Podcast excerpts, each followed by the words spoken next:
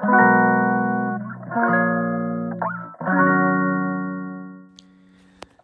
んにちは松田祐介です。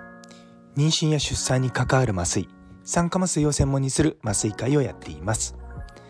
さて本日のお題は当たり前を疑う大切さということについてお話しさせていただきたいと思います。相変わらずですね声が枯れてるんですよ。実はあのー、今週末3月11日に鹿児島で公演があるんですけれどもそれまでに治るかなってちょっと心配になってきちゃったんですよね。結構ですねあの普通に喋ってると息が続かなくなって咳が出るんですよ。でもともと喘息持ちではあるんですがこの季節特にいつも悪化するんですね。でちょっとあの花粉症もひどくなってくるとあの結構その花粉症と連動して出てくる咳なもんで結構辛いんですよね。なのでまああのちょっと口をすぼめながらですねあの話してるのでちょっと聞こえづらいかもしれませんけどご容赦いただければと思います。本題の方に入っていこうと思うんですけれども今日のテーマに挙げさせていただいた当たり前を疑う大切さ。これめちゃめちゃ重要だと思うんですよね。おそらく皆さん普段当たり前にやってることって当たり前すぎて何も気にしてないと思うんですよね。でも実はそこに、まあ、物事の本質が隠れてたりとかちょっとその当たり前を逆の角度から見るとすごく変なことだったりとかすることってあるんじゃないかなと思います。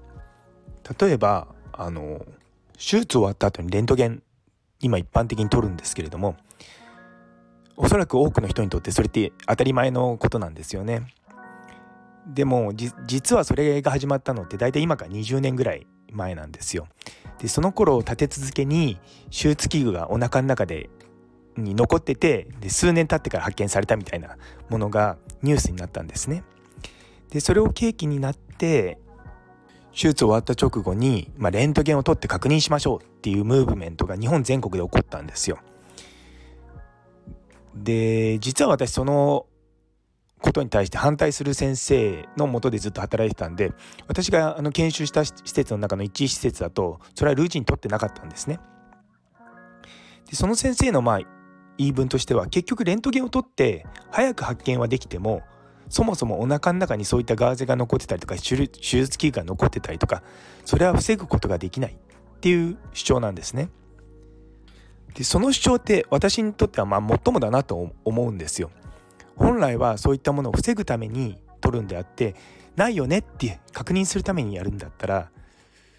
ちょっとなんかこうしっくりこないんですよね。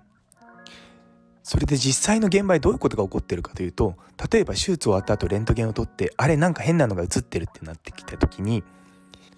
うんなんだろうって言ってそのままになっちゃうこともゼロじゃないんですよ。あとはですね以前あったのは腹腔鏡の手術をしていてその手術器具の一部がの破損しててでそれがお腹の中に残っちゃったってことがあったんですね。でその俺はですねじゃあそれを取りに行くのかって言ったらいやでもそのパーツは体の中に残ってても問題ないものだから取りに行きませんって言われちゃったんですよ。ってなるといや何のためにレントゲン取ってんのか僕の中ではよく分かんないんですよ。それって医療者がその自分たちが安心したいがために取ってるレントゲンであって患者さんのために取ってるレントゲンじゃないような気がするんですよね。ただまあそういったことを言うとですねあの結構皆さんいえいえそんなこと言ったって中にお腹の中に何か残ってたりとかしてそのまま放置したら患者さんにとって悪いじゃないかとかいろいろと言われるんですけれどもいやいやそもそも僕僕の、まあ、逆の意見としてするとレントゲン取るってことで被爆するわけじゃないですか。でも被爆してそれで得た情報が自分にフィードバックされないんであればそもそも取る必要ないんじゃないかなっていうのが思うんですね。で最近ですねあの以前はそのレントゲンを取ってでそれを現像する前に時間かかったんですけども最近はまテクノロジーが進歩したおかげもあってですね取ってすぐその場でレントゲンが見れるようになったんですよ。そうするとどういうことが起こるかっていうと雑な写真が増えたんですよ。雑な写真ってどういうことかっていうと綺麗に一発で撮れてないからもう一回撮り直すってことが本当に多いんです。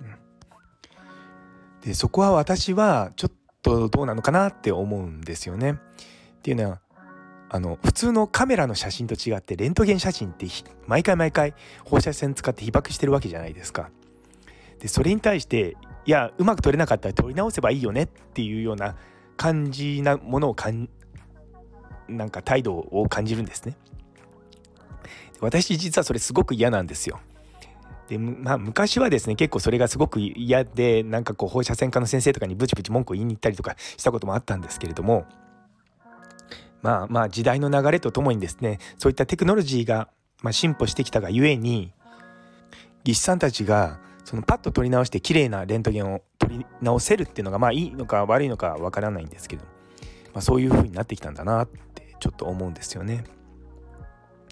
でその話をですね以前働いたカナダの時にしたことがあるんですね。ちょうど2019年ぐらいにカナダのあの CBC ニュースって言ってあの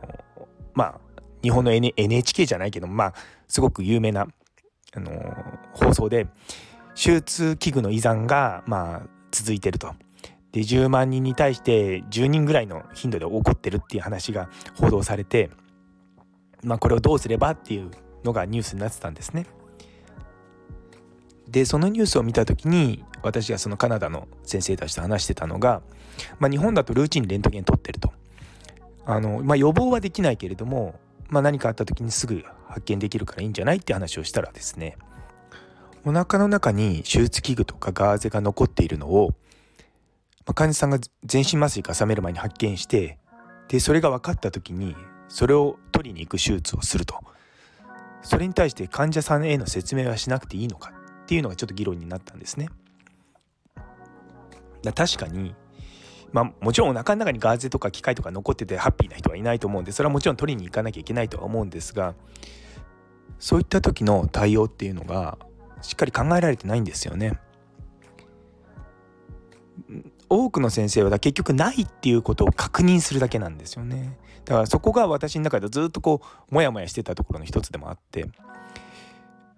まあねなかなかその機械のカウントって、まあ、集中何回かこう数を数えるんですけどそれが合えば絶対大丈夫ってわけではないんですよね。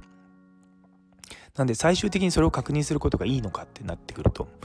ムーって思いながらですねいやそれだったら集中にレントゲン取らなきゃ意味ないんじゃないのっていうふうになっちゃうんですよね。一方でその集中にレントゲンを取るとあの、まあ落下細菌とかそういったことによって、まあ、手術中の感染が増えるかもしれないっていう、ま、そういったリスクはあるので、まあ、何とも言えないんですよね。いやでこれで例えばレントゲンを取るようになってからそういった機械の依存が減りましたとかいうのであればいいんですけれども実はそういった明確なエビデンスはないんですよ。で明確なエビデンスがないことに対してそれをルーチンに当たり前のようにやってるこの文化っていうことに対して僕はすごくいつも違和感を覚えてるんですね。で実はうちの施設でもそのレントゲンを取らないようにしませんかって話をちょうど提案しようと思ってですねいろいろと準備してたらですねあのそういった事例が起こっちゃったんですね。あであこのタイミングだったらちょっと言ってもダメだろうなと思ったんでそれはまたちょっとお蔵入りになっちゃったんですけれども今までそういったその、まあ、レントゲンを取って何かものが発見されたっていう時って大体集中の途中でいや例えばガーゼの数が合いませんとか機械の数が合いませんとかでいろいろと探して探して探してああありましたとか言ってっていうようなことがあるんですよ。でそれでももちろん見つかって全部数が合うこともあるんですけど大体やっぱりそういったイベントが起こる時ってやっぱりそういう時はですねやっぱり良くないんだろうなっていうのは思います。なので何でもかんでもルーチンに取るんじゃなくてまあそういったことがあったりとかでだか完璧に動いてるものに対して確認のレントゲンは必要ないと思うんですよ。完璧じゃない時は逆に必要だとは思うんですよね。なんでそういうふうに送別化していって何でもかんでもルーチンに全部っていうところから限られた症例に対してやっていくっていう方向になっていけばなっていうのは個人的には思います。こういった議論をですね若い先生たちとするとなんかこう途中で思考停止になっちゃう人がたまにいるんですよね。いや別に全部取ればいいじゃないですかって言われちゃうといやそうじゃなくてそこをちゃんと考えるっていうことが実は大事なんだよっていうところなんですよね。今はどんどんどんどんテクノロジーがテクノロジーですねがあの進化してきてあまりこう深く考えなくてもかなりのクオリティのものができるようになってきてるんですよ。で事実 AI とかが発展してきたりとかあのそうするとどんどんどんどん不必要なこと考えなくてよくなってくるんですよね。ただそれと同時に